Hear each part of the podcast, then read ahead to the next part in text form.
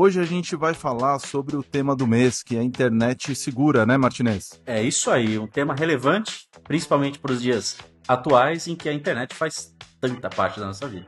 E tem convidado hoje no podcast. Convidado não, convidada especialíssima. E é isso que você vai saber aqui com a gente hoje. Olá, eu sou Rodrigo Martinez. E eu, Vitor Elman. E a nossa convidada, Marcela Del Pozo.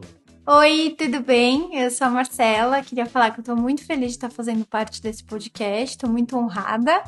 E eu vim aqui contar um pouquinho sobre o que a Vivo faz a respeito do tema de internet segura. Eu sou responsável pelo portal Dialogando, que tem como objetivo promover as discussões sobre o uso consciente da tecnologia. Então, estamos falando aqui hoje sobre o mês da internet segura. Começa do começo, Vitão. De onde surgiu esse, esse movimento? Quando começou?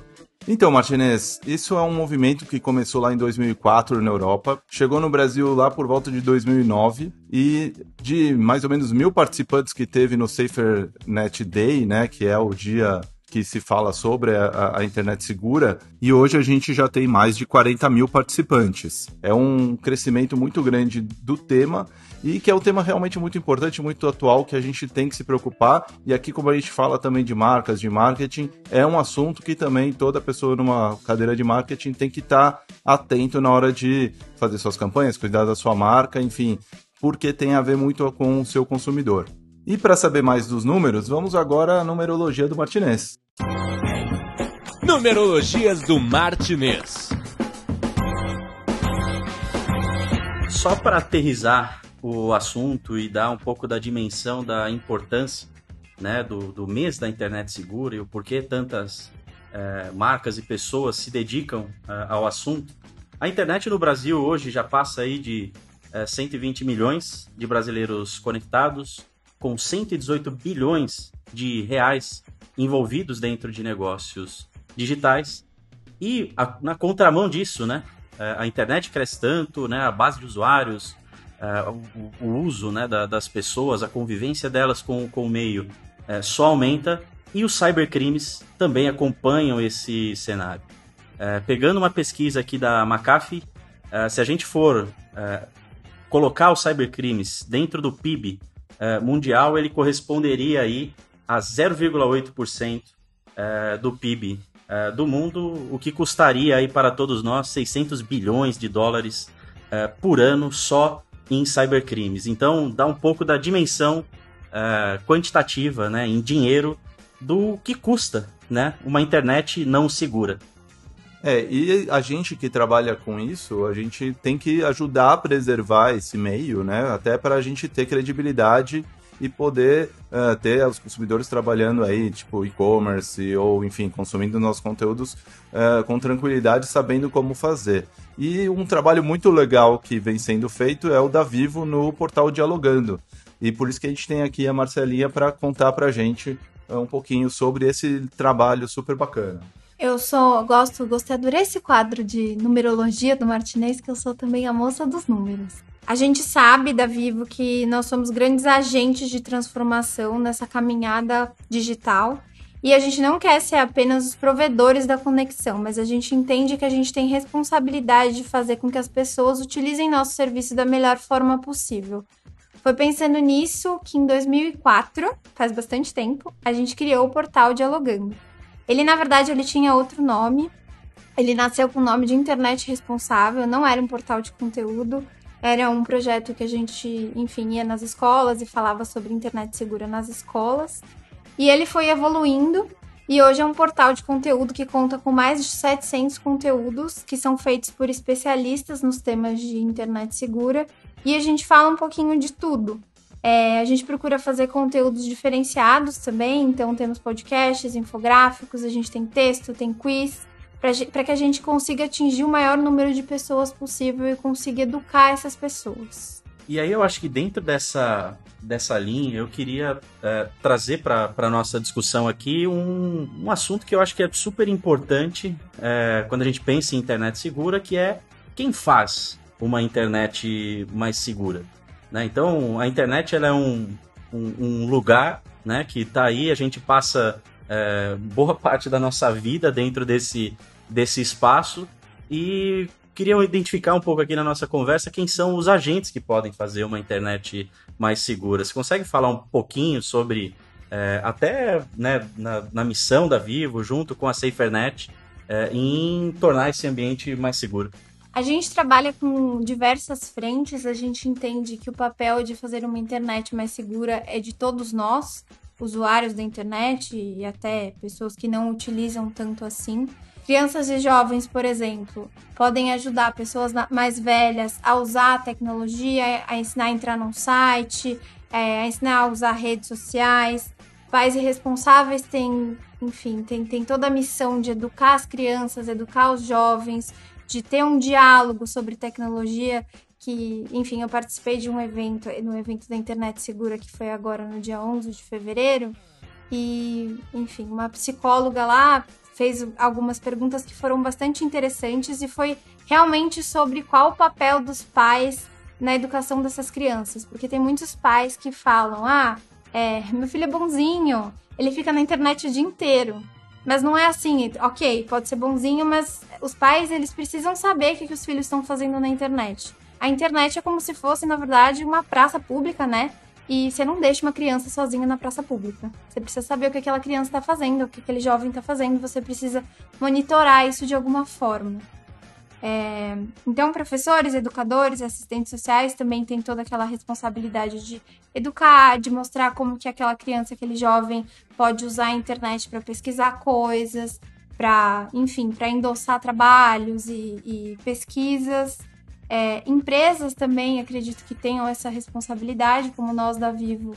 Nós, além da gente oferecer o serviço de tecnologia, a gente está sempre falando nas nossas redes sociais da Vivo e no portal Dialogando qual que é o tempo de uso ideal, como que as pessoas podem identificar o tipo de conteúdo que está fazendo bem ou mal para elas e esse tipo de coisa. E, e, na verdade, essa é uma responsabilidade. Falei um pouquinho aqui de, de cada público que a gente tem como foco, mas é uma responsabilidade de todo mundo. Todo mundo é, pode ver, por exemplo, se aquela notícia que você está compartilhando é uma fake news ou não. É, e, enfim, ajudar quem está ali perto de você a, com o seu conhecimento tecnológico ou até o conhecimento intelectual sobre isso, para que, enfim, a internet seja cada vez um ambiente mais agradável. Eu acho muito legal isso que você falou, Marcelinha, e assim, até pegando o seu lado, que eu, eu sei que você já foi também da publicidade, como que você vê também essa questão, assim, a Vivo uh, vem fazendo esse trabalho forte, é, até como, como empresa, fazendo seu papel nesse, nesse sentido. Mas você acha que é uma coisa assim para qualquer tipo de, de marca ou empresa uh, também entrar nessa jogada? Ou assim, é porque a Vivo trabalha com a tecnologia, então eu tenho que tra trazer isso de volta? Ou você acha que existem tendências como brand government, que são marcas fazendo o papel do governo e ajudando em vários aspectos aí os, as pessoas, né, os consumidores. Você acha que isso entra também dentro de conscientizar, trazer informação para os pais, enfim, se é, se é, uma marca que trabalha com os pais, você acha que isso é, entra dentro de uma estratégia também da marca é, e até uma responsabilidade? Eu acho. A gente, na verdade, se você for para pensar, a Vivo seria uma empresa que não falaria sobre isso, porque a gente, de certa forma, desestimula as pessoas a usar tanto o nosso produto que é a tecnologia. Então, sim, eu acredito que as empresas precisam se preocupar com isso. É uma coisa que é muito nova, assim, é, tá evoluindo muito rápido, né? Não que a internet seja algo novo, mas agora a gente tem tudo com muita facilidade, tá tudo na palma da mão ali, a gente consegue resolver tudo com muita facilidade. E tudo que tem lado bom tem lado ruim também, né? Então as pessoas eu não acho que elas saibam usar isso de forma correta ainda. É uma coisa que está se aprendendo. Então eu acho que sim, as empresas precisam, independente do, da, da área que elas, que elas estejam, que elas precisam sim educar as pessoas e falar sobre isso. É, com certeza, assim, a gente vê que o link com a, com a Viva é uma coisa mais direta, né? Mas uh, aí você vê outras marcas, como que elas poderiam, né, trabalhar também essa temática que é tão importante. Em primeiro lugar, eu acho que a gente, quando a gente é, é, é uma marca e tem um espaço também para falar, porque não deixa de ser um espaço, né? Todos os nossos canais, hoje a marca é uma provedora de conteúdo, né? Então, é, é importante também a gente trazer para os nossos espaços essa preocupação justa, para justamente deixar saudável todo o ambiente que está crescendo cada vez mais. Uh, e eu acho que um exemplo muito legal é o case da REI nos Estados Unidos, uma loja de outdoor, né, de produtos para você fazer passeios para aventura e tudo mais. E eles, ao contrário de toda a tendência de uma Black Friday, que é vender, vender, vender, eles fecharam as portas e tanto física quanto no e-commerce e ainda pagaram para os funcionários para não trabalharem, para irem curtir a vida e curtir o sol e curtir o, o a, a, paisagem. É, é, muito legal, né? Como a marca também se fincou aí uma bandeira de uma maneira muito proprietária. Né? Então acho que cada um consegue talvez encontrar um jeito que tenha a ver com a sua marca, se eu trabalho com público infantil, enfim, que eu consiga trazer essa conscientização e usar os meus canais para poder eh, ajudar a conscientizar as pessoas dessa importância. É, e acho que pode ir desde coisas mais sofisticadas, né? Como que, que você disse, dessa coisa mais de endossar o movimento, né? De fazer com que as pessoas é, se conscientizem e, e, pratiquem aí uma internet mais segura, até mesmo cuidar melhor do seu jardim, né? Já que a internet é um espaço de todos, é, as marcas elas têm ali, né? As suas é, propriedades e ter uma política é, de TI, de acompanhamento, de cuidar, né? Dos seus é, ativos digitais de uma maneira responsável, fazendo com, com que o consumidor sempre tenha ali uma é, experiência positiva e segura, né? Que nenhum dado dele é, extrapole os ambientes é, da empresa ou que ele não esteja é, sendo tendo suas informações expostas, né, informações sensíveis é, para um público que não deveria ter acesso àquilo. Então eu acho que a gente pode ter, de diversas formas cuidar da internet. Então acho que quando a gente é, conclui aqui, e eu concordo muito com esse é, pensamento, a, a, segurança na internet, né? uma internet mais segura, é responsabilidade de todos aqueles que estão lá. É, e, e complementando aqui um pouquinho, eu acho que é, cuidando de um portal de conteúdo que fala sobre isso, eu vejo muito espaço. As pessoas elas não têm muita, muita referência de onde buscar conteúdos confiáveis. Vou dar um exemplo aqui que parece que é meio bobinho, mas a matéria que a gente tem mais acesso todos os meses no portal é deletar ou não o ex das redes sociais. São pessoas mais novas que acessam esse, esse conteúdo, mas ninguém ensina, né? Ninguém passou por esse tipo de problema, tá passando agora, e pessoas mais novas não sabem o que fazer nesse, nesse caso. Se brigaram, se não brigaram.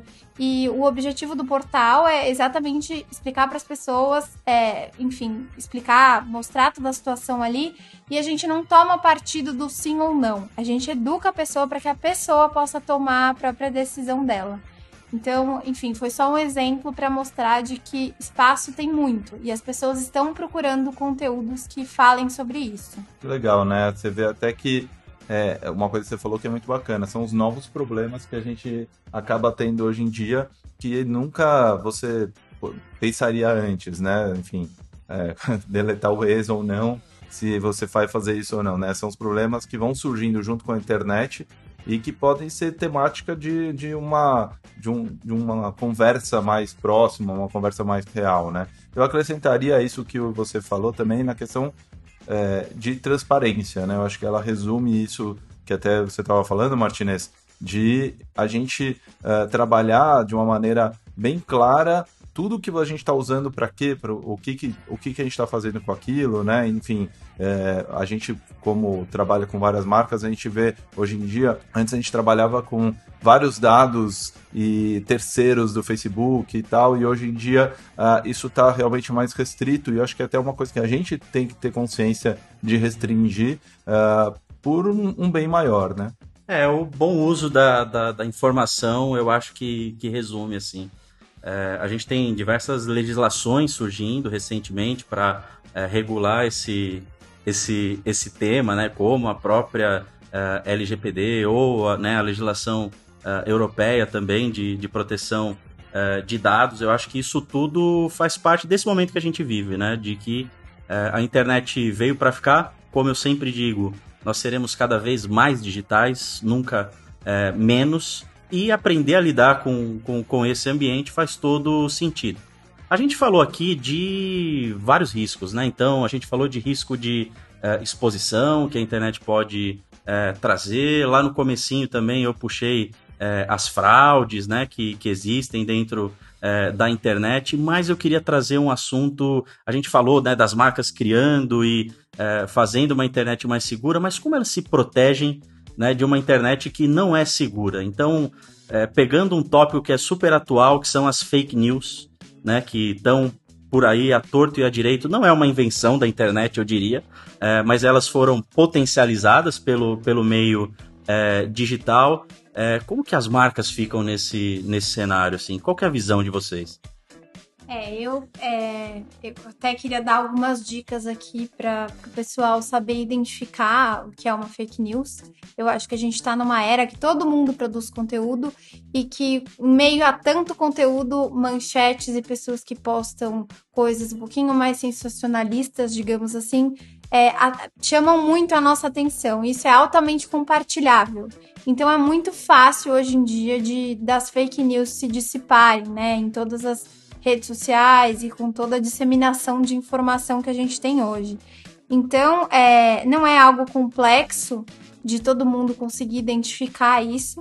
Então, trouxe aqui algumas dicas. É, é, importante sempre checar se a fonte daquele, daquele, daquele conteúdo é uma fonte é, confiável. Então, olhem se, a, se, o, se, o, se o veículo é um veículo conhecido, se, enfim, tem muitas matérias ali sobre aquele tema, se é um veículo realmente sério. Como empresa, é importante sempre que a gente for falar de, por exemplo, no Dialogando, sempre que a gente faz referência a outros conteúdos ou que a gente vai fazer notícias e por vezes pega dados e tal, a gente também procura sempre fazer uma pesquisa sobre o veículo que a gente vai falar. É bom a gente sempre também ficar por dentro de todas as menções da marca. Então, é, lá na Vivo, por exemplo, a gente tem um time que, de, de monitoramento e de conteúdo que está sempre ali atento para entender se tem alguma coisa sendo falada sobre a marca, para que a gente possa ter tempo de agir. E, e eu acho que a principal dica aqui para pessoas, né, agora não são nem para empresas, é para checar sempre o conteúdo antes dele ser compartilhado. Então, para ver fonte, para ver quem divulgou, para ver. Às vezes é algum influenciador que escutou alguma coisa de uma forma diferente, vai contar aquilo da interpretação dele e acaba passando alguma coisa errada e as pessoas começam a acreditar e aquilo vai sendo distorcido. Acho que é um problema de comunicação até, né, muitas vezes. E, enfim, toda vez que vocês forem compartilhar notícias em redes sociais ou com amigos e, e tudo, é importante checar. É, a gente tem algumas, algumas matérias no Dialogando que falam sobre isso. Vou até deixar um pedir para os meninos aqui deixarem um link do Dialogando que tem dicas de como combater e descobrir se aquela notícia é uma fake news. É muito bacana, né? A gente vê isso atingindo direto até um case que a gente estava lembrando aqui da Pepsi, né? Que saiu uma imagem aí da Pepsi com o Jair Bolsonaro e os filhos, e ela teve que desmentir que estava patrocinando, é, por mais absurdo que seja, né? Mas rolou essa fake news e ela teve que vir a público desmentir que estava apoiando o candidato à presidência e tudo mais. É, e eu queria fazer até uma conexão com o nosso episódio anterior, né? Da marca tá é, pronta e preparada para esse relacionamento com, com o consumidor, porque recentemente a gente passou isso aqui com né, uma das, das marcas que a gente atende na agência, uh, que é Sazon, que estavam né, aplicando o golpe né, na, na, na, nos consumidores da marca, dizendo que uh, para receber um prêmio de uma promoção que estava uh, rolando, eles teriam que depositar uma determinada quantia uh, na conta de, de, de, uma pessoa. Não estou dando ideia para os nossos ouvintes de, de golpes na internet, mas uh, que eles teriam que depositar uma grana para ter acesso ao prêmio. E era um golpe tão bem feito, porque assim, eles roubaram a identidade de Sazon, óbvio, de uma maneira amadora, né? Eles criaram um perfil pessoal né, da, da marca, como se fosse uma pessoa, e saíram adicionando ali é, pessoas que tinham relacionamento com, com a marca. É, e aplicando esse golpe, pegando o número de telefone e tudo mais. As pessoas muitas vezes não têm, não entendem tanto para saber que aquele perfil não é um perfil de uma marca, que é algo mais amador. Isso às vezes está muito claro pra gente, né? Que Sim. tá ali usando a ferramenta sempre. mas deve ter sido, para quem não usa sempre, é, não é algo difícil de se cair, né? Exato. E aí o segredo foi a gente se posicionar rapidamente e oficialmente, né, recorrendo aí a todas as questões é, oficiais e legais, então pedindo para o Facebook derrubar aquele, aquele perfil falso, é, se posicionando é, no website da promoção e nos perfis da marca com agilidade para combater esse fato. Assim. Então, eu acho que esse queria dar um destaque aqui, esse processo de identificar o que está é, acontecendo, tá ali com o um dedo no pulso é, da internet para poder atuar rápido né, e trazer a, a, a verdade é muito importante. E uma coisa que ajudou muito a gente foi ter uma comunidade de consumidores muito engajados.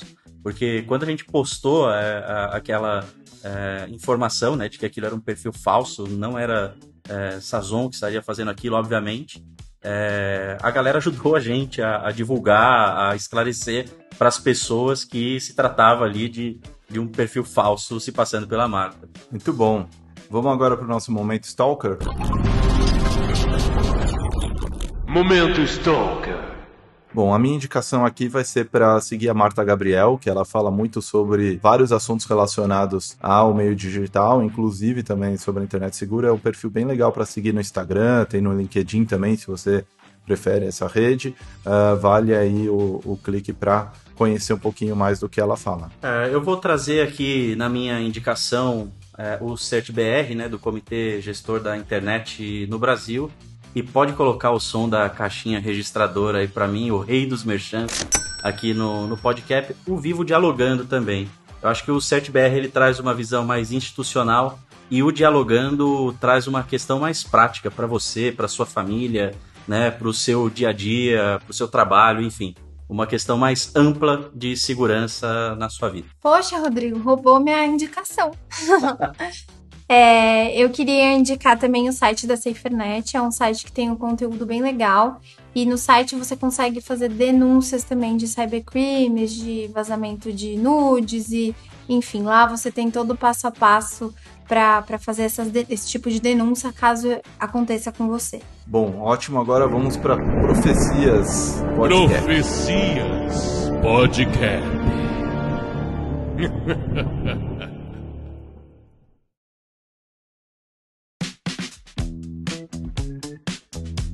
É, eu, como um grande otimista, acredito sim que a internet será um lugar mais seguro, que é, estamos no caminho, aprendendo a lidar cada vez é, melhor né, com, com, com esse meio que permitiu tanta coisa para a gente.